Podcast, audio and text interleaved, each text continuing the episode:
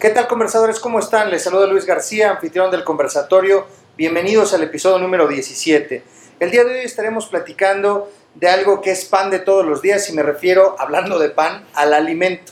Y tenemos que hablar de el balance en el alimento. Vamos a ver cómo desde el alimento y desde, desde, el ejercicio podemos encontrar cierto equilibrio, sin dietas que nos maten, sin prohibiciones, pero sí con mucha información y con conocimiento, cómo podemos encontrar un balance y cómo podemos empezar a generar conciencia para que podamos ir perdiendo estos kilitos que luego no nos ayudan mucho para ir yendo hacia adelante y sobre todo proponernos y decidir tener una vida saludable. Acompáñenos.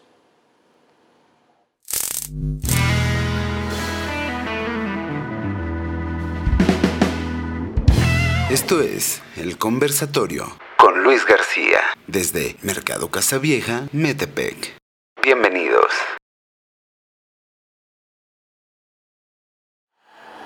¿Qué tal conversadores? ¿Cómo están? Bienvenidos al episodio número 17 de este conversatorio.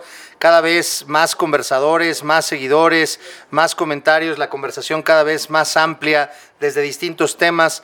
Y el día de hoy tengo el enorme gusto de tener en esta mesa, en este episodio, en este conversatorio, a una persona que le tengo muchísimo aprecio, mucha estima.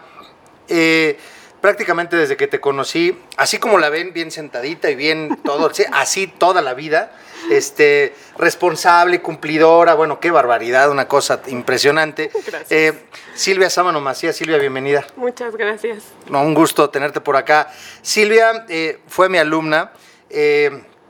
Y hace, bueno, no vamos a decir cuántos años, pero bueno, sí, creo que esto estamos hablando en el 2002, creo 2002, 2003, una cosa así. Estamos hablando de eso, estamos hablando de la secundaria. Eh, y entonces, bueno, pues va pasando el tiempo, tú estudias tus estudios preparatorios, sigue avanzando. Y fíjense que lo que son las cosas conversadores, eh, decíamos y lo platicaba Jorge Carlos Mercader el, el episodio anterior, que Facebook o las redes sociales nos permiten ir dando seguimiento de lo que nos va sucediendo, de cómo nos vamos presentando en esto, en esto que se nos va dando de vida, ¿no? De aquellos quienes ya sí, quienes ya no, quienes están en otro lado, los que se fueron a vivir a otros lados, etcétera, etcétera.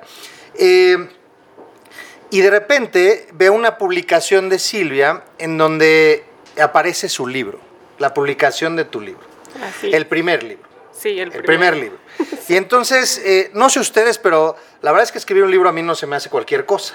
Eh, y además un tema por demás interesante del que vamos a estar platicando de manera eh, ardua e importante en este episodio, porque me parece central, inclusive me parece central no nada más por el tiempo que estamos viviendo, entiéndase pandemia, entiéndase COVID, sino que me parece central desde el eje de la vida del ser humano, desde el concepto social, desde la perspectiva, no sé si nada más mexicana, tal vez latinoamericana, y me refiero al tema de salud, me, refiero al tema de formar en salud, me refiero al tema de, cómo poder crear hábitos y empezar a generar conciencia en ese sentido. Silvia, antes de entrar en materia y que me quisiéramos que, bueno, quiero que, nos platiques y le platiques a, inclusive hasta cómo se fue dando el tema del libro y todo este asunto. Eh, quisiera que nos, que nos eh, em, empezar por este tema. Eh, hoy en la mañana estaba revisando unas cifras precisamente pensando en el tema de, este episodio. Y me encontré con lo siguiente. Las tres principales causas de muerte en este país son las siguientes. La primera, enfermedades cardiovasculares. Eso representa más o menos el 21.9, 21.8% de las personas que pierden la vida en este país. Tiene que ver por cuestiones del corazón o cuestiones alrededor del corazón, eh, es decir, cuestiones cardíacas. En segundo lugar, ya el COVID. Y en tercer lugar, eh, la diabetes mellitus tipo 2. Eh, me queda muy claro que por la temporalidad y por la situación de la que estamos viviendo, muy probablemente en algún punto el COVID es más, espero, que el COVID baje de ese segundo lugar y eh, a lo mejor esté por ahí del quinto o sexto lugar en algún punto, pero recuperará la diabetes el segundo lugar, eso es un hecho. Seguramente. Eh, y entonces eh, los porcentajes estaban el 21%, 19% y la diabetes más o menos el 18%. Entonces voy a, voy a ceñirme ahorita específicamente solamente a las enfermedades cardiovasculares y a la diabetes mellitus tipo 2. Y entonces, más o menos entre las dos nos están rondando cercano al 40%. 40% de las personas que fallecen en este país, hombres o mujeres, fallecen o del corazón o por diabetes mellitus tipo 2. Y la gran, la gran mayoría de las causas de esas eh, dos enfermedades tiene que ver con lo que nos llevamos a la boca, ¿no es cierto? Así es y con nuestro estilo de vida y con nuestros hábitos.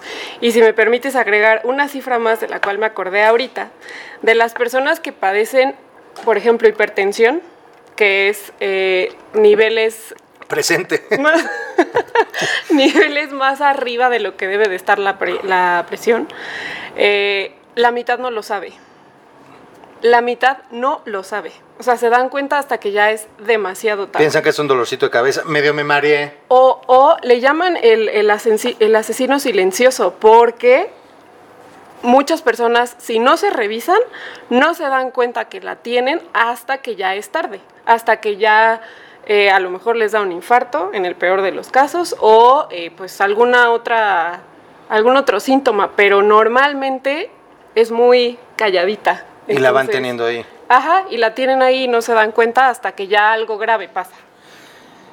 ¿Cómo es esto de que empieza por la boca? Me queda claro que tiene que ver con la alimentación. Hace algunos episodios, no, no recuerdo qué episodio fue, creo que fue el episodio 10, estuvo aquí con nosotros un chef. Uh Nos preparó ese de una ensalada aquí maravillosa con calabacita y este, vamos, muy nutritiva, ¿no? Pero la realidad es que en lo general, pues creo que no comemos muy sano. ¿No? Eh, vamos, yo, yo tengo que ser un ejemplo de que no soy la persona más sana para comer, ¿no? A lo mejor sí he dejado de hacer algunas cosas, he dejado de comer otras, pero la cantidad de grasa, sobre todo el balance, ¿no? Sí. ¿Qué pasa en la vida de Silvia que dice, a ver, que, que voltea a saber esto? ¿Por, ¿Por, qué Silvia, de repente, para Silvia esto es muy importante? ¿Por qué Silvia, al punto de inclusive escribir un libro? Bueno, gracias a Dios en mi caso, mi mamá siempre fue como muy dedicada en ese sentido y siempre cuidó mucho lo que comíamos y, hasta la fecha, siempre cuida mucho lo que comemos en mi casa. Pero yo fui una niña muy grande, o sea, al grado de que el pediatra le llegó a decir a mi madre, a su hija no le puede dar Yakult, no le puede dar danonino. Danonino ya no. No, no le dé Danonino, no le dé nada de eso, ¿no? Cuando entré a la escuela, mi, ma mi mamá me platica que eh, yo tenía tres años y mi uniforme era talla 6. Entonces, siempre fui como muy grande. Y eh, pues, no sé, como que siempre fue así de, no, a ver, es que tienes que cuidar lo que comes, y en la primaria, en la secundaria, incluso ahora platicando con mis amigas me dicen, es que tú siempre con tu topper de fruta, este, tú siempre con tus lunch extraños de verduras y cosas así. Pero fíjate, Entonces, perdón, lunch extraños, Sí. Cuando es pepino y jícama, ¿no? Pero es extraño lo que traes, en lugar de traer una bolsa sabritas o algo. Hace poco, Débora, no sé si te acuerdas de ella, sí, me claro. dijo, cuando le mando jitomates de loncha a mi hija, me acuerdo de ti. Porque tú siempre comías jitomates. O luego, no sé Y se cuestiona, ¿seré buena madre? Si sí, ¿Seré jitomates? buena madre o no? Sí lo está haciendo, Débora, manda, nada más ponle tantita salecita. ¿no? Y, o sea, por ejemplo, salía con mis amigos, igual me decían, Chivis, es que ¿por qué comes chícharos? O sea, ¿quién come chícharos? No, yo como Mucha gente inclusive los haces a un lado, ¿no? Yo, yo como chícharos, me gustan los chícharos, ¿no? Entonces, pues por un lado eso, o sea que mi madre siempre se preocupó porque comiéramos así, por el otro que pues siempre fui como grande y siempre estaba como ese foquito de, a ver, o sea, no vayas a comer de más, cuídate y así, ¿no? Nace mi hermano y entonces este, me fui con un médico, con mi mamá, para ponernos ambas a dieta, ¿no? Este, la verdad es que muy mala experiencia, al menos en mi, en mi caso, porque este, pues yo no bajaba de peso eh, y entonces me quitó todo prácticamente, me dejó con pollo hervido y verduras asadas. ¿Y era que nutriólogo, un pues era médico general, se supone, pero pues no tenía. Se se supone. Pues es que Era sí. por un lugar ahí medio turbio, en un callejón ahí medio oscuro. No, no, no, pero pues se supone que era médico general, pero ahora ya más grande y habiendo estudiado varias cosas, como que analizo lo que pasó y digo, estaba Mm, medio extraño, sí, ¿no? no era por ahí. Este, y entonces me dejó con pollo y con verduras nada más. Y obviamente pues yo tenía 15, 16 años y estaba estudiando y estaba en crecimiento y pues a las 7 de la noche me dolía la cabeza y cosas así, ¿no? Sí, claro. Entonces, y pues la verdad es que tampoco es como que estuviera yo bajando de peso. Pero pues bueno, así pasaron siete años Ah, entre... pausa ahí, pero tenías sobrepeso. Sí tenía. O sea, yo, yo, la verdad, digo, yo veía a todas mis alumnas, sí recuerdo algunas alumnas que hubieran tenido sobrepeso, pero particularmente no recuerdo que tú hayas tenido sobrepeso. Alta sí, pero sobrepeso. Pues ligeros de cuenta. O sea, no. Entonces era más un tema como de, de precaución, vanidad. Más de precaución, tal vez. Más de precaución, tal vez. Este, y entonces, eh, pues así, para no hacer el cuento largo, pasaron siete años en los que yo brincaba de una dieta a otra, distintas, entre el. O sea, de los doctor- 17 a los 24. Sí, como 23, una cosa así. Entre este doctor y dietas que hacía con mi mamá y así. Hasta Y que si la de la punto- luna y que si No, la de... sí, la de las uvas y la de la manzana y la Te de... aventaste los astros y la del... ¿no? Y la del Saturno y la de... Muchas, muchas. Y veíamos alguna en una revista y, ay, ahora vamos a hacer esta. Y luego ah, este, fuimos con otra persona y así, ¿no? Hasta que llegó un punto como a los 23 años que dije, yo ya estoy harta. O sea, yo ya no quiero esto. Esto no es la solución. Estar a dieta de manera constante no es la solución. Porque además ibas a un montón de lugares y, oye, y tú, eso no puedo, eso. O sea, se te antojaba, pero no podías comerlo. No, exacto. Entonces era así como... mm, Sí, todo el tiempo. Con tu topercito, con Sí, jitomatito. Exactamente, todo el tiempo, todo el tiempo. Incluso una vez me pasó algo chistoso, como, como de las, los primeros dos o tres meses que empecé como con la primera dieta, fui a una fiesta y como que dije, ay, bueno, ya, ho- hoy me voy a relajar, lo he hecho bien, no sé qué. Y entonces estuve comiendo dulces de Chile, que me gustan mucho. Me puse de un simple, o sea, como que se me subió el azúcar o, o no sé qué pasó, o sea, de verdad como si hubiera estado borracha. Así, así, a tal grado. O sea, todos me volteaban a ver así de, ¿qué te pasa? Entonces, pues bueno, pasaron los Un años. pasón de pulparindos. Sí, exacto, justo. Algo así. No. Pasaron los años y llegó un punto en el que yo dije, es que esto no está bien. O sea, sí no debe de ser. Tiene que ser un tema de hábitos. No debe de ser un tema de estarte restringiendo todo el tiempo este, pues con lo que estás comiendo, porque aparte, al menos a mí y creo que a muchas personas les pasa, si te metes el chip de es que estoy a dieta, todo se te antoja. Sí. O sea, todo se te antoja, es así de, ay, no quiero eso, quiero eso. Y no, o sea, no te lo comes o sí te lo comes y a lo mejor comes demasiado y luego te sientes culpable y cosas así. Apenas te dicen no puedes comer pan y luego luego andas buscando las donas de tal marca y chalala, ¿no? Exacto. Entonces dije, no, por aquí no va el asunto, tiene que haber otra manera. Y entonces dije, a ver, ya, no voy a hacer dietas, me voy a relajar en ese sentido, me seguiré cuidando en lo que como, pero pues relax, ¿no? Y entonces volteé a ver la parte del ejercicio, que también, gracias a Dios, mi madre siempre me tuvo muy activa. O sea, yo jugué fútbol, en la secundaria Sí. jugaba fútbol, jugué básquetbol, nadaba, este, bailé ballet como 15 años. Entonces, esa parte también siempre me gustó, pero creo que me gustó porque crecí con eso. Y creo que es uno de los problemas que, que hay en la sociedad mexicana, que no se nos eh, da el hábito del ejercicio desde niños. Y si no se te da el hábito del ejercicio desde niño, ya de adulto, no es que no se pueda, pero cuesta mucho más trabajo. No, bueno. Entonces, Porque además pesas más. Luego te dicen, nada más con tu puro peso. Dices, pues a ver, cárgale, compadre, ¿no? Exacto. No está tan sencillito. Entonces, pues ya, este, pues empecé a voltear a, a ver como esa, esa parte como del ejercicio y empecé a estudiar. eh, primero hice un curso en Sport City, que es el curso que le dan a los instructores eh, que están como que ahí, los que dan las clases, y de ahí me seguí con un diplomado, que aparte ese diplomado se llamaba eh, Diplomado en Actividad Física, Psicología y Nutrición Deportiva. Y entonces fue cuando empezó em- empecé a yo a hacer conciencia de la parte también como de la mente y de la psicología en todo este en todo Cómo se va este relacionando, no nada más es el tema de, del hábito por sí solo, sino que tiene también un componente, ok. bastante fuerte de hecho Ok, ahorita lo platicamos. y después eh, hice otro otro curso y luego terminé haciendo una maestría que pareció otra carrera porque me tardé como cinco años Ok. Y la maestría fue en actividad física y entrenamiento deportivo también. Y te puedo decir que por lo menos la mitad de las materias de la maestría tenían que ver con psicología. Entonces, sí es un, es un componente bastante eh, fuerte en toda, esta, en toda esta parte. O sea, si ponemos, por ejemplo, a un este, deportista de alto rendimiento, digamos que el, en el promedio, el 50% de su resultado va a depender de su entrenamiento y de su cuerpo y el otro 50% de su mente. Sí, seguro. Entonces sí es algo como, pues bien fuerte. No, pues me queda clarísimo que el, que el tema de, de la mentalidad eh, hace muchísimas cosas. Inclusive hay- ha habido casos y hay casos en las que a lo mejor esa, esos porcentajes que estás citando tienen una leve variación. Sí, es decir, seguro. a lo mejor todavía inclusive es menos la capacidad física, pero es tal la determinación que van y lo logran. Y entonces tienes eh, en, en estas grandes ligas eh, personajes que dices, híjole, pues este en cualquier otro lado nada más no lo hubiera hecho, pero su determinación hizo que, que lo hiciera y que lo, que lo lograra. ¿Qué rol juega? Eh, ahorita quiero empezar a entrar en esta parte eh, psicológica, en esto que tú revisaste. ¿Qué rol juega los entornos inmediatos? Entiéndase, tomemos un individuo.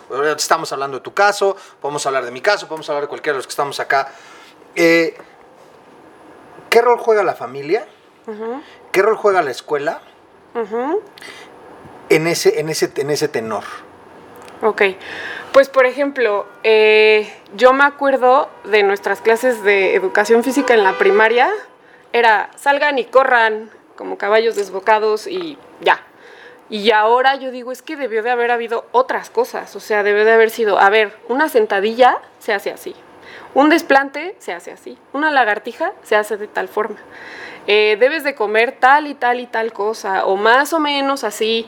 O sea, como que no nos enseñaron absolutamente nada de eso. Y yo ahora me doy cuenta que muchas personas desconocen muchas cosas del tema, o sea, sobre cómo hacer los ejercicios de manera adecuada. Y luego ejemplo. empezamos a hacer ejercicio y nos lesionamos a la primera. Dicen, "Ay, muere, ya mejor, ya no lo hago". Exactamente. Tengo la intención, ojalá se pueda dar que en uno de los futuros o siguientes episodios, ojalá en esta primera temporada, tengo la intención de invitar a algunos profesores de educación física.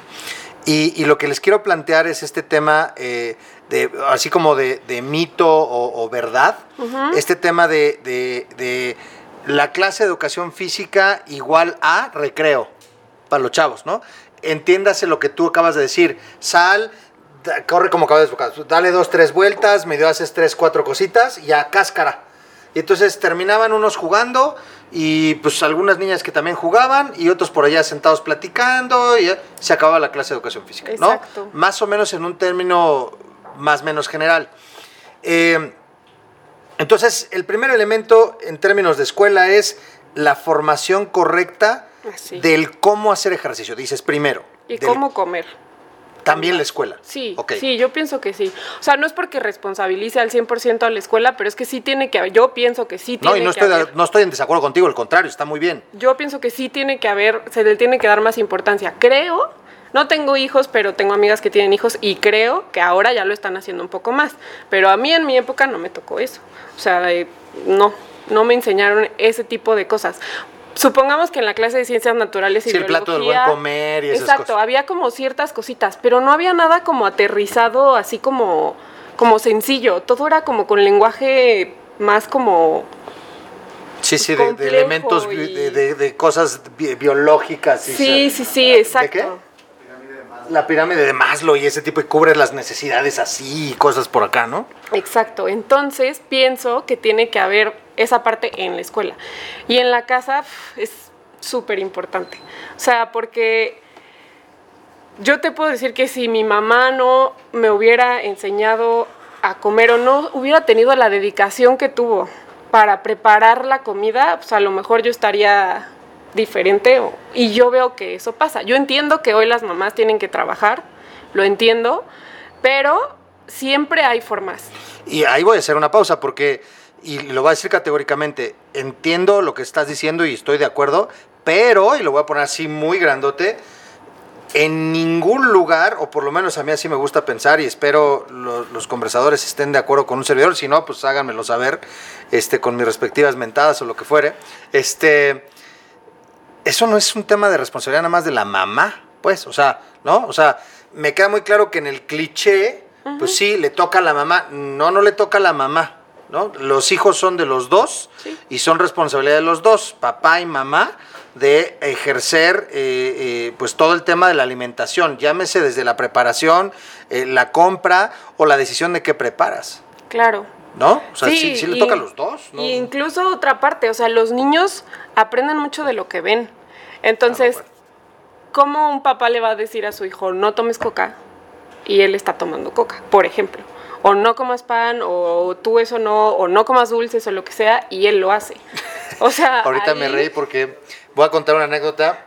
Es más, el otro día me dicen, papá, a ver, ¿qué día vas a contar esta anécdota? Le dije, ahorita justo es el momento preciso. Ahorita de no comas pan. Este. Eh, eh, eh, mis, mis, tíos, bueno, mi tía en paz descanse y mi tío tenían una casa en Xochitepec, Morelos. Un lugar que está unos, que será unos 30 kilómetros adelante de Cuernavaca hacia Acapulco, hacia Tequesquitengo, hacia allá, ¿no? Hace mucho más calor, o sea, no es tanta la diferencia de distancia, pero de verdad no sabes el calor que hace más en términos de Cuernavaca. Y entonces un domingo, estábamos ahí los primos todos, y, y entonces un domingo eh, nos llevan a un balneario mis tíos, y vamos todos en el coche, y yo, o sea, además todos en el coche, el calor en la mañana, yo así, y entonces en una callecita hay un tope, y al lado del tope un señor con una vitrinita, vendiendo unas conchas de este tamaño, ¿no? Y entonces yo así sudando con el calorón, y entonces yo digo en voz alta, con este calor a quién se le contoja una concha, ¿no? Y dice mi tío, a tu jefe, ese se la come de volada. Y estoy total, o sea, lo que quiero decir es, eh, y aquí voy, voy, a completarlo con la otra. Eh, sí es un ejemplo, o sea, yo sí me acuerdo perfecto, mi papá eh, los sábados me, me, iba con él a trabajar y en ocasiones pasábamos a la panadería y mi papá compraba una concha de este pelo. Y era mitad para él, mitad para mí. Y entonces mi papá pues tendría que, ¿te gusta? 32 años, algo así. Y él se comía su mitad y yo pues me echaba mi mitad de concha, ¿no? Y por ahí de las 11 de la, mañana, hoy ya llegó el de los tacos, pues unos taquitos al medio, está todo dar. O sea, y, y hasta, no sé, yo creo que debe haber tenido como unos 19, 20 años. Este, digo, afortunadamente estoy sentado, pero si me vieran, pues tengo sobrepeso. Eh, mi papá me dijo, eso es mi culpa. Eso me lo dijo mi papá. Y entonces aquí yo le contesté lo siguiente, Silvia, porque sí, sí también es un tema que me parece importante en términos de asumir responsabilidades, por el término del conocimiento que tú estás citando muy bien y que por eso celebro tu libro, ¿no? Eh, y, que va otra vez en un tema de conciencia y de responsabilidad. Mi respuesta fue para con mi papá, sí, sí estoy de acuerdo que pues yo veía eso, pues, ¿no? Y además, pues me hice goloso y, se me antojan. Y, claro, si tú me dices, oye, a mí me gustan los chicharos, me encantan los chicharos. La ensalada que hizo el otro día el chef me encanta, pero me dices, oye, esa ensalada, unos taquitos de barbacoa, con todo el respeto que merece el chef. Bueno, el chef dijo también de las burgers, ¿no? La, la, la Dani Special, le dijo el otro día, me como la Dani Special encima la ensalada y me gusta mucho la ensalada. Pero le dije a mi papá, no, no es tu culpa, sí lo vi, pero de cierta edad para acá, nadie me puso una pistola para decir, te lo comes. Yo decidí decirle al, al, señor de las tortas, déjele el migajón para que no se humedezca el pan, ¿no? Este, póngale una tortillita más para que no se remoje la tortilla. Esas fueron mis decisiones. Sí. ¿No? O sea, apliqué la que decía mi abuelo en paz descanse, que le decían, don Antonio, este, otro poquito, y, no, no, ya estuvo, ya muere, ¿no? No, don Antonio, otro poquito, dice mi abuelito siempre decía, bueno, pues por si no te vuelvo a ver, ¿no? Y órale, y hasta que le servían otra y otra. Pero eso ya es mi decisión. Sí me queda claro que falta conocimiento, falta responsabilidad y sí a lo mejor un ejemplo más balanceado, saber hasta dónde y cuándo. No se trata de vivir sin los tacos, como tú dices, oye, siete años de, es que se me antojaba, no podía comer esos dulces y tú, todo el mundo comiendo y yo así de, mm, ¿no? Pero ¿hasta qué punto? ¿Cuál sería entonces ese rol correcto? Pensando en que aquí hay conversadoras, conversadores que son padres de familia, que a lo mejor algunos hasta se preocupan de más, Silvia. Sí, también pasa. ¿No? Y entonces, no, no, no, y casi, casi así con la balancita le llenan la lonchera al niño y tres ajonjolís más. Y no, no, no, ya no, porque, a ver, también, señora, bájele tres, ¿no? Exacto, es que eso es lo que está pasando ahora. Ahora, ahora muchas personas están yendo al otro extremo, de, de comer así. Como este, pajaritos. Como pajaritos y puras hierbas y pura, O sea, no, tampoco. Volvámonos veganos todos. Tampoco. No tengo nada en contra de los yo veganos, tampoco. pero yo pienso que tampoco es como lo más recomendable. Entonces sí tiene que haber un balance y hábitos saludables. O sea, yo lo dejaría probablemente en eso, hábitos saludables. ¿Cómo son los hábitos saludables? Pues ya ahí este, depende también mucho de la persona, porque otra cosa que sucede mucho en este mundo es que se ponen modas. Y entonces se pone de moda la dieta keto. Y todo mundo haciendo la dieta keto. Y se pone de moda el running. Y todo mundo Ah, sí, ya corriendo. todos son ron. Y, se- y a Face, aquí en, en mi calentando en la mañana, ¿no? Exacto. Y entonces Tuve mi época de runner, yo sí le pegué. Yo también, sí me gusta. No tengo nada en contra del running tampoco. Está agradable. Pero, sí, sí es muy padre. Pero tenemos que entender que todos somos diferentes y que todos necesitamos cosas distintas y que hay cosas que a unos les caen bien y a otros les caen mal. Eso está mal. Entre el ejercicio y la comida. Y que unas cosas a ti te gustan y a lo mejor a mi hermana, que pues es mi hermana, y a lo mejor a ella no le gustan en el ejercicio y en la comida. Entonces, pienso que nadie nos dice eso. O sea, es así de, a ver, es que yo hice esta dieta y me funcionó súper bien, tú hazla, te va a funcionar. Y a lo mejor no, a lo mejor te sientes mal o, o por eres... gustos y por metabolismos, ¿no? Tenemos las mismas reacciones. Exacto, o eres alérgico o intolerante a ciertos alimentos y no lo sabes, por ejemplo. Este, este, tema me parece como interesante e importante y hace poco lo estaba platicando con una amiga que me decía, es que una alergia y una intolerancia no es lo mismo y yo, no, según lo que yo sé, una alergia es como un grado más abajo de la intolerancia. Por ejemplo, escuchamos mucho de la intolerancia a la lactosa. ¿Qué pasa con una persona que es intolerante a la lactosa? Pues le da diarrea, vómito y se siente súper mal, ¿no? Pero una persona que a lo mejor es alérgica a los lácteos o a cualquier otra cosa, se puede ser alérgico al brócoli, se puede ser alérgico a la lechuga, a la cebolla. A lo mejor no llegas a ese grado, pero a lo mejor andas incómodo, como inflamado, pero a lo mejor ni siquiera lo pelas. Oye, pero es que hay unas, por ejemplo, Omar, que es- bueno, es uno de los de, de los nuestros patrocinadores aquí de Mercado Casa Vieja, es alérgico a los mariscos. Pero el tema es que, o sea, se, se le puede, se puede morir, pues. Por su alergia se le puede cerrar la garganta y te llamabas. Ahí sí se nota, porque a lo mejor ya es una alergia como más, Cuando más ya no fuerte. respirar, ya fue muy notorio. Ahí ya es más fuerte. Pero, por ejemplo, alergia al brócoli, a lo mejor. Lo único que puede pasar es que la persona se inflama mucho el estómago y ya. Pero no le hace caso y lo deja pasar. Y ahí viene otra cosa. No sabemos en general escuchar a nuestro cuerpo. O sea, porque el cuerpo nos habla, el cuerpo nos dice qué le hace bien, qué le gusta, y a veces no lo escuchamos. O lo escuchamos nada más para cuando los tacos, las hamburguesas y ese tipo de cosas. Ahorita que estás diciendo eso y que me hace, la verdad me hace todo el sentido y, y me gustaría que profundizáramos ahorita un poquito más en este tema, si nos pudieras ayudar, que, que- que- a qué poner atención en, en términos de, de esto. Y, y te, lo, te voy a decir que escuché una vez, a ver si va por ahí. Me dijeron que, que una manera de, de como probar eh, este, esta manera en la que el cuerpo te habla en términos específicamente de los alimentos, me dijeron, métete a un mercado y paseate por las frutas. Me dijeron, Luis, por las frutas, porque si no, yo me iba a ir a los tlacoyos y, y por allá, entonces ya no iba a ir Ya por las frutas. ya esas cosas. ¿no? entonces, mejor por las frutas. Y entonces, cuando estés pasando por ahí, obviamente, si te gustan las frutas o te gustan las verduras, eh, vamos, a lo mejor se te van a antojar tres, cuatro.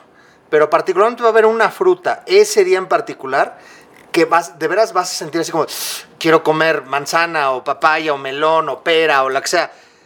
¿Y qué será una manera en la que tu cuerpo te estaba diciendo necesitas, por ejemplo, si fuera plátano, potasio, o si fuera naranja, vitamina C, o si fuera no sé qué, tal, o si fuera... ¿Esa es una manera? Sí, sí puede ser una manera. O sea, por ejemplo, en mi caso, eh, antes yo como que comía mucho lácteo y no pelaba casi la carne, porque según yo, pues, este, no me caía tan bien y no sé qué, ¿no?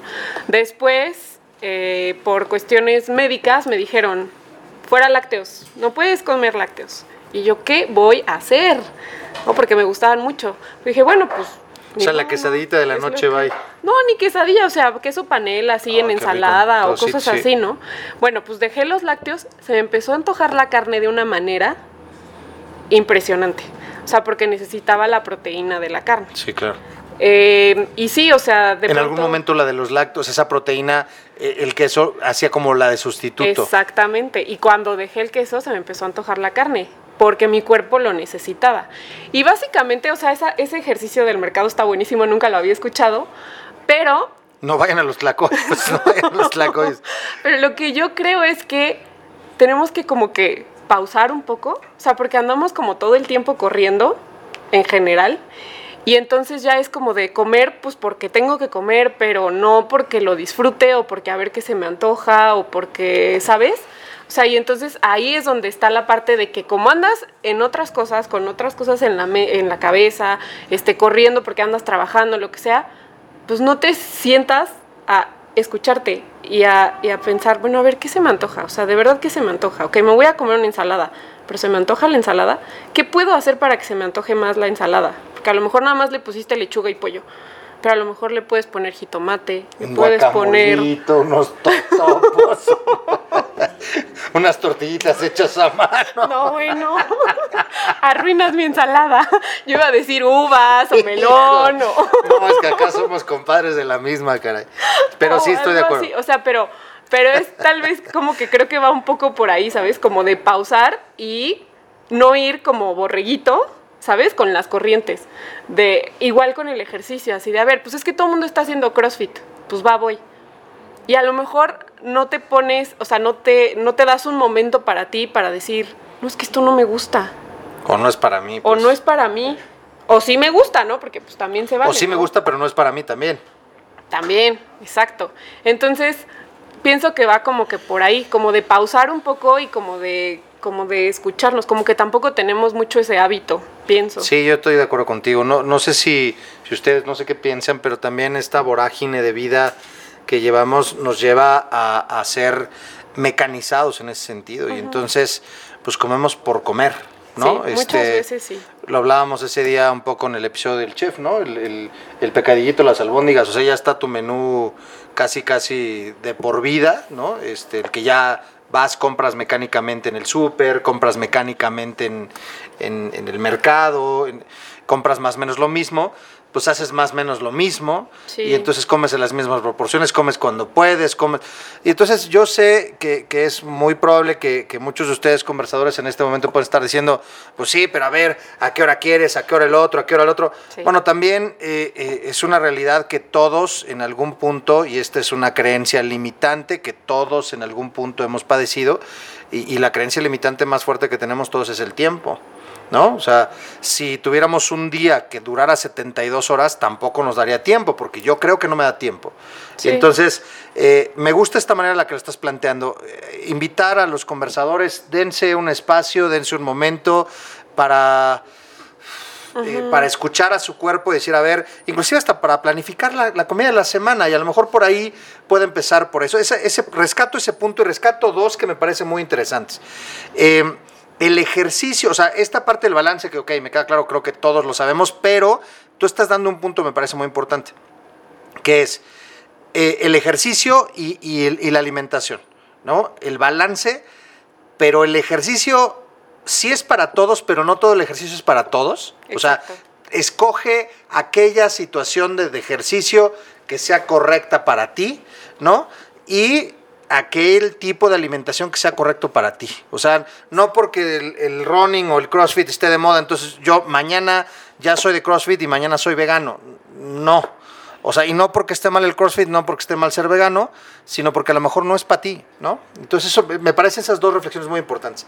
A ver, las quiero dejar ahí y me regreso un poquito te empiezas a dar cuenta de eso y de ahí para escribir un libro, o sea, llegaste hasta ese insight como para decir, esto se lo tengo que, se lo tiene que reflexionar más gente. ¿Qué te motivó a, que, a, decir, caramba, no nada más yo me tengo que dar cuenta de esto?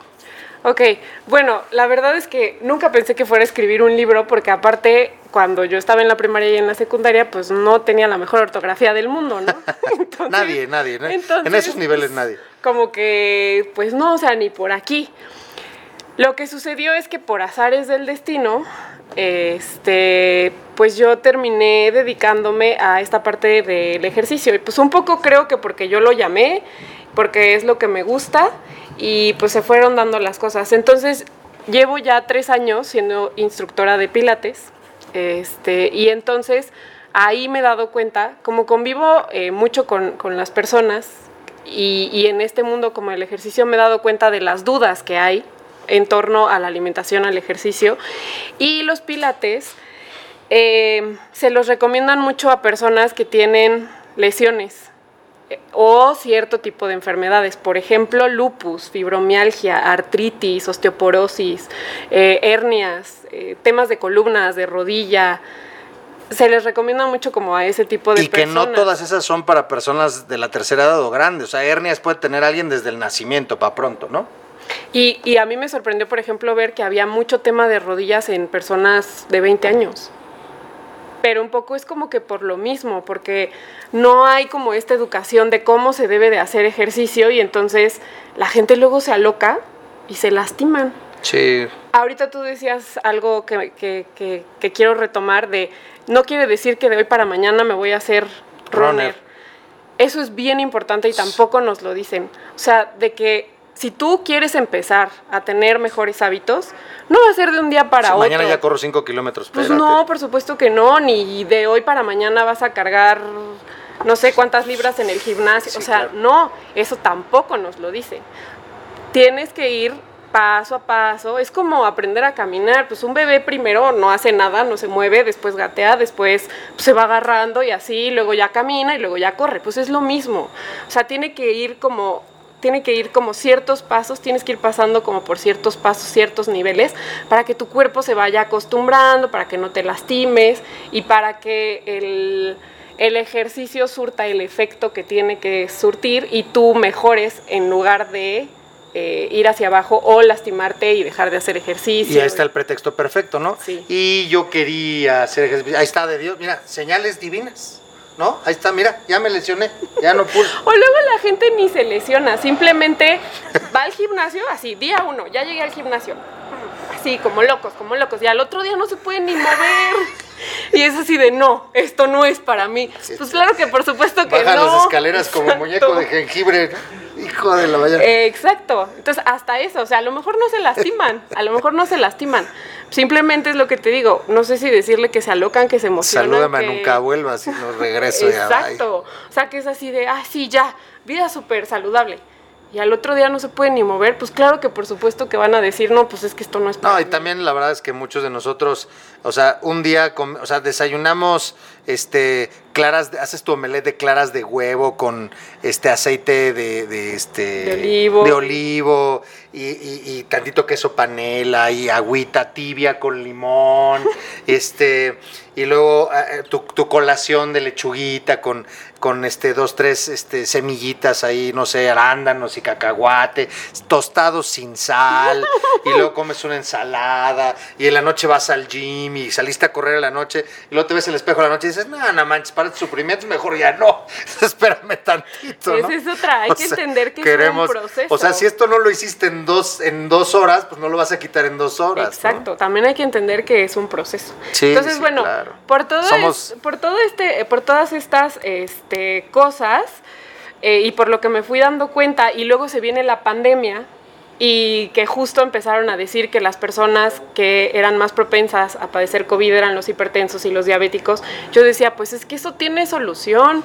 O sea, sí, no es una solución de la noche a la mañana. Y además, también, no sé si en todos los países, pero al menos aquí en México es mucho de la cultura reactiva, no hay cultura preventiva. No. O sea, no hay así de que voy a comer sano porque es lo que me va a hacer bien para para, para verme bien, para estar este, bien más tiempo. No, o sea, hasta que ya están enfermos, se empiezan a preocupar.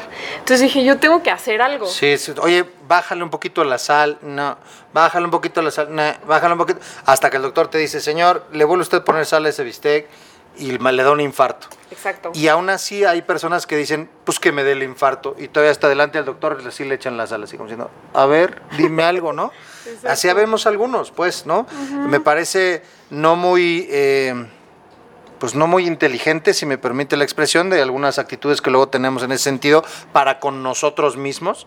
Eh, pero yo estoy de acuerdo que es un tema preventivo. En el episodio número 2 con Max hablamos sí de seguridad, pero también hablamos de una cultura poca preventiva a nivel nacional y parte de ahí. Una es desconocimiento eh, y la otra es porque cuando estás chavo sientes que eres Superman y no pasa nada, ¿no? Este, me puedo comer 15 tacos y al día siguiente no pasa nada. Y luego ya tienes 38 eh, años y te comes 10, ya no llegaste a los 15 y no puedes dormir y, y unas agruras y tienes agrios y ahí te encargo.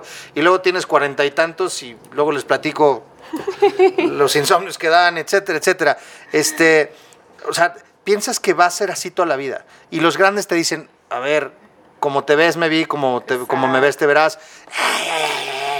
No, te Superman y ¿cuál? Y ¿No es si se lleva todo en balance, puedes llegar a los 60, 70 y te puedes comer tus tacos sin ningún problema. Claro, Pero claro. pues el problema es que no sucede Sí, así. sí, sí, somos- Entonces yo dije, yo tengo que hacer algo para crear como una mayor conciencia. Primero eso, o sea, crear una mayor conciencia de que de que tenemos que tener hábitos saludables y de que tiene que ser todo en balance. Nada, ni comer en extremo, ni tampoco comer así súper poquito. Con No, pajarito. Exacto, o sea, en balance. Entonces, lo primero que se me ocurrió fue hacer un taller, armar un taller. Entonces, empecé a armar mi taller y así. Y lo del libro salió porque un día... ¿El taller a quién se lo das? el taller- ¿Lo das, sigues dando el taller? lo he dado una vez solamente, Ajá. pero eh, lo volveré a dar. Ok. Otras ¿A quién, veces. ¿A quién va dirigido ese taller? A quien sea. Hay una anécdota curiosa con ese taller. Em, lo di, lo, lo, eh, lo publiqué, digamos, en redes sociales, lo di como por marzo, abril, una cosa así. Que dije, bueno, pues a ver, no le voy a meter muchísimo en, en mercadotecnia para ver, pues, qué pasa, ¿no? Entonces lo puse en redes sociales. Mi idea era dárselo a gente joven, entre, no sé, 20, 40. Precisamente en términos preventivos. Exactamente, para que fuera preventivo. ¿Cuál va siendo mi sorpresa? Que la gente que se, que se, que se inscribió al taller fueron como 10 mujeres, de las cuales 8 eran mayores de 60. Ok. Y las otras dos, una tenía 40 y otra como 50, una cosa así. Y todas ya con algún padecimiento, con algo. Y todas mujeres. Y todas mujeres. Y entonces ahí fue donde dije, Ojo, ay Dios. Ojo, varones. Luego. Sí. Y ahí fue donde dije, es que sí, o sea, la gente no piensa en hacer algo, en cuidarse y en tener hábitos saludables hasta que ya tiene el mal encima. Entonces, Sí, sí, eso sigue hablando de veras muy mal de nosotros. Muy, habla muy mal de pues nosotros. yo, pi- o sea, y no quiero generalizar tampoco, pero al final pues ahí me di cuenta de eso, o sea, de 10 mujeres, 8 No, no, me queda claro. y ya ten- y todas, todas, todas, o sea, ninguna así de, ah, no, yo estoy súper bien. Y si yo hubiera estado en tu taller, yo hubiera sido otro, ¿eh? O sea, yo tengo ya, tengo ácido úrico y tengo, y tampoco estoy tan grande, pues, No, por no balancear la comida, por hacer ejercicio esporádicamente, por, exacto. o sea, sí de claro. Y bueno, o sea, lo primero fue el taller y luego un día estaba platicando con mi novio y me dijo, es que sabes muchísimas cosas, deberías de escribir un libro. Pero él me lo dijo como en broma, incluso como hasta sarcásticamente. Ya es el agente, es el agente. Eh, Y ya, pues de ahí, o sea, como que al otro día me levanté y dije, pues sí, sí debería de escribir un libro. ¿Por qué no? Y entonces del taller, como que... Lo fuiste desmenuzando. Exacto, lo fui, lo fui como que mi- migrando a que fuera el libro. Y así fue como, como salió. Y el libro es básicamente ¿Cómo se llama el libro? Vida en balance a tu alcance. Vida, en tu, vida al balance a tu alcance. Está, está padre el nombre. Y básicamente es como una guía de cómo yo pienso que debemos de empezar a crear hábitos saludables. La primera parte habla de alimentación, la segunda parte habla de ejercicio, o al revés. Creo que es al revés.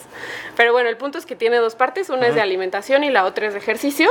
Y son este, como tips muy puntuales Sí, sí, lo vi, es de, así, así de por dónde. Y For en dummies. un lenguaje pues, Súper sencillo. Como muy coloquial. A mí eso fue lo que me gustó muchísimo de tu libro. Porque luego también te dicen, oye, lee tal cosa. Y tú dices, ¿y esto? eh, ¿Con qué se come? Sí, ¿no? ¿Y a, a quién le pregunto? La verdad es que, o sea, de verdad yo lo recomiendo amplísimamente. Porque además tiene algo que, o sea, yo creo que diste, diste el punto, le diste al clavo muy padre. No nada más es para que el individuo, eh, entiéndase la edad que tenga, lo lleve hacia sí, sino que además es replicable. O sea, es decir, si un padre de familia lo lee, lo puede aplicar con él y se lo puede transmitir a sus hijos de volada. Eso, eso está padrísimo. Exacto, exacto. Y esa era como, esa es la intención. eh, que, que esa información, que esa información, pues de lo que yo he visto de mi experiencia propia, de lo que he visto en personas a mi alrededor, porque también doy asesorías personalizadas a personas que quieren llevar como hábitos más saludables. Claro. Y entonces errores que yo he visto en esas personas, por ejemplo, una chava un día llegó conmigo y me dijo, a ver, Chivis, es que te quiero platicar. Mira, fíjate que eh, yo empecé, pesaba tanto, Ajá. y yo empecé este, con una dieta que me puso mi psicóloga. Y yo así, ¿cómo? O sea, para empezar, ¿por qué hiciste una dieta que te puso tu psicóloga? Bueno, a lo mejor le dijo, cuando no estés enojada no comas. Y no, no está tan mal, a lo mejor no está tan No, chécate cómo era la dieta. Desayunaba un plato de fruta, comía una ensalada de lechuga con pollo y cenaba un plato de fruta. Esa era la dieta. Y yo pensé, ¿Y no comía? eso, esa era su comida. O sea, desayunar un plato de fruta, O sea, dos alimentos al día. no tres. Desayunar un plato de fruta. Ajá. Comía Ah, ok, ok, ok. lechuga y pollo y cenaba un plato de fruta. Esa era su comida del día. Y obviamente yo pensé, pues esta mujer eh, en el mejor de los casos se desmayó, se sintió mal y en el peor acabó en el hospital. Y le dije, ¿y qué pasó? No, pues acabé en el hospital descompensada.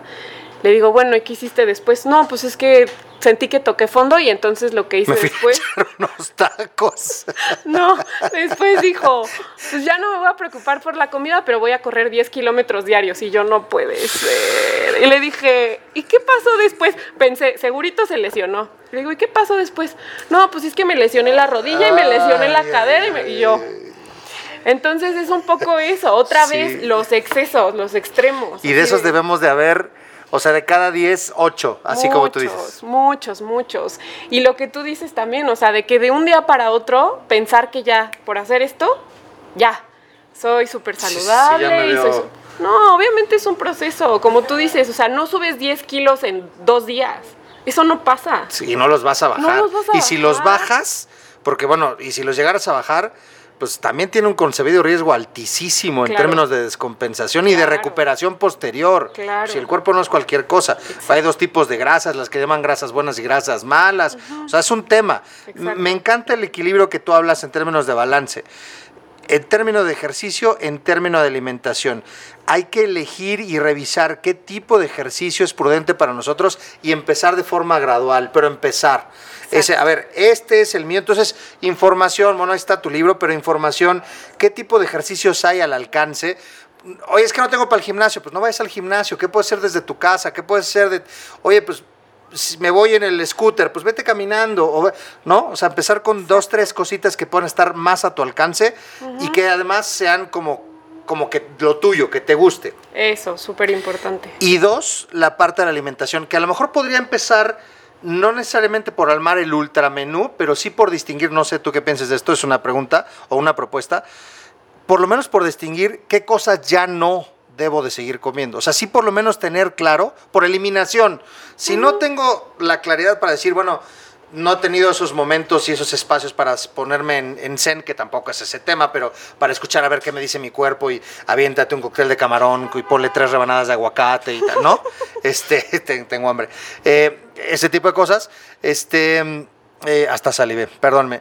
Eh, pero pero por lo menos sí poder tener claro por eliminación de todo lo que cada uno de nosotros sabemos que consumimos habitualmente y que aunque lo guardemos en la lámpara escondido en los Twinkie o en lo que sea, sabemos nosotros nuestro cuál es nuestra pata de palo y cuáles son nuestros talón de Aquiles y en dónde este pues somos débiles y decimos ahí "Ay", ¿qué es lo más malo o lo que más daño me hace, sobre todo en términos del equilibrio en el que lo consumo? Y a lo mejor empezar a decir, ahí muere, ahí muere, ahí muere, ahí muere, o empezarle a bajar de forma significativa, sin tener que prohibir, como tú decías, ya no puedes comer, y entonces parece la voz que te está diciendo, come, come, come, ¿no? Es que al final eso es peor, o sea, porque a lo mejor te gusta muchísimo, no sé, el azúcar o los refrescos o algo así. Va a llegar un punto en el que probablemente va a ser, el médico te va a decir, es que ya no puedes. O sea, ya no hay forma. Entonces, pues mejor le bajas desde antes y si te gustan mucho, mucho, mucho, pues te lo tomas una vez cada 15 días o algo así. Y al final, por ejemplo, en el tema del refresco, conforme le vas bajando, de pronto ya no se, ya no se antoja. O eso es lo que me han dicho. No, a mí me pasa, yo, yo sí soy un ejemplo claro de eso. En mi caso, creo que aquí lo platiqué con lo del chef, no me acuerdo si fue en ese episodio. Tuve dos cálculos renales en, en- en distintos momentos. En mi caso, que además soy muy chillón, eh, para cosas de dolores, soy muy, muy chillón. Este, bueno, y además de eso duele mucho. Bueno, me dolió terriblemente. Y después del segundo dije, de verdad tengo que ser un verdadero imbécil para seguir haciéndolo, para provocarme otra vez este tipo de dolor. Y provocármelo yo. Yo no, esto no me vuelve a pasar en la vida. Y dejé de tomar refresco. Y yo tengo cinco, casi seis años ya, que no tomo una gota de refresco. Y no, no se me antoja lo más No, mínimo, ¿eh? pues no. Pero lo más mínimo. Eh, en su momento te, te das inclusive cuenta cómo todo, y lo decía yo creo que en ese episodio, todo está dado para que tomes refresco. Sí, Era una bronca tomar agua, ¿eh? O sea, llegaban, oiga, agua, no, no tenemos agua. solo coca. O tienen refresco. ¿Y cuánto va el refresco? Por ejemplo, 18 pesos. Bueno, tráigame una botellita con agua. 25. ¿En qué planeta es más caro una botella de agua que el refresco? Pues en este, ¿no? Sí. Entonces, te daba coraje, bueno, ya después yo cargaba y me hice el hábito de andar cargando mi botellita con agua. La bronca era que se entibiaba, pero pues ni modo, ¿no? Te vas a acostumbrar. O sea, se- de que se puede, se puede. Se puede. Pero es un tema de, de disciplina. Yo tengo un ejemplo muy claro eh, con mi abuelo en paz descanse, el papá de mi papá. Eh, un hombre que a, a más o menos mi edad, un poquito antes, yo creo que 45 años, no sé. Mi papá cuando ve este episodio me va a decir, te equivocaste, era antes o después. Pero en esa franja, en los 40, eh, mi abuelo tomó una decisión y dejó de comer eh, ciertas carnes y ciertas cosas, pero así a rajatabla. ¡shum! Y mi abuelo vivió hasta los 83, los últimos 10 años con un marcapasos. Pero si mi abuelo no hubiera hecho esos cambios en su vida a rajatabla, mi abuelo no hubiera llegado a los 83, pero ni por vida de Dios. Ahora, si mi abuelo hubiese comido balanceado desde antes, a lo mejor no hubiera tenido que hacer ese rajatabla, que eso es lo que tú estás diciendo Exacto. y que me parece en el balance lo más padre. Yo la verdad es que sí amo los tacos, amo los caldos y yo sí me imagino, primero Dios, llegar a los ochenta y tantos y poderme comer una pancita, aunque sea una vez al año, bien sabrosa. Se puede, se puede. Sí, se- soy antojadizo, ni modo. Y la parte que tú decías hace, hace eh, rato sobre el tiempo, de que es el pretexto perfecto, hay una frase que me gusta mucho que dice, si no tienes tiempo para la salud, lo tendrás que tener para la enfermedad. Sí. Entonces, Pero, ¿Cómo? A ver, esto es- hasta si lo podemos poner aquí abajo. Si no tienes tiempo para la salud, vas a tener tiempo para la enfermedad. tendrás que tenerlo para, para, la enfermedad. Y yo la des- la de- lo aderezaría con lo siguiente. Si no tienes dinero para la salud, vas a tener que tenerlo para la enfermedad. Exacto. Y entonces me parecen dos, dos cosas así hipercontundentes para el episodio, ¿eh? O sea, Sí. si no tienes dinero, si otra no vez, tienes tiempo para la salud, tendrás que tenerlo para la enfermedad. y si no tienes dinero para la salud, tendrás que tenerlo para la enfermedad. Eso Sí. es contundente. Silvia, híjole, podríamos estar hablando de esto horas y horas y platicando. Y bueno, y además me has dado como 25 mil pedradas, este, pero me las llevo muy bien. La verdad es que eh, en un ejercicio de conciencia, eh, pensando en mí, pensando por supuesto en mis hijos, es más, hago el compromiso, no voy a decir de dieta, pero voy a empezar a hacer cosas, los conversadores lo van a ir viendo gradualmente en los episodios, que decir, ah, mira Luis, este, le sirvió el episodio número 17 con Silvia. Este, y espero que igual para ustedes, conversadores, que se lleven esto, que se acerquen al libro de, de Silvia. Vamos a dejar por ahí eh, la liga del libro. Vamos a dejar también las redes sociales para que te contacten por si tienen dudas, si tienen adelante. inquietud. Este, Silvia, híjole, de verdad no sabes cuánto te agradezco eh, No, eh, tu ti. tiempo, tu generosidad, que hayas estado en este episodio, que nos hayas hecho reflexionar, eh, que nos hayas hecho reír. Bueno, yo nomás escuchaba que Juan se reía y se reía y se reía. Yo me tenía que morder la lengua de, de los tlacoyos en el mercado, pero, pero la verdad es que sí, somos... eh, o sea, no, no quisiera, iba, justo iba a decir, pues somos así, pero iba, no quisiera que se quedara así la conclusión, pues. No. Hemos venido siendo así, pero es buen momento de que empecemos, por el bien de nosotros, por los que están alrededor de nosotros, darnos una mejor calidad de vida.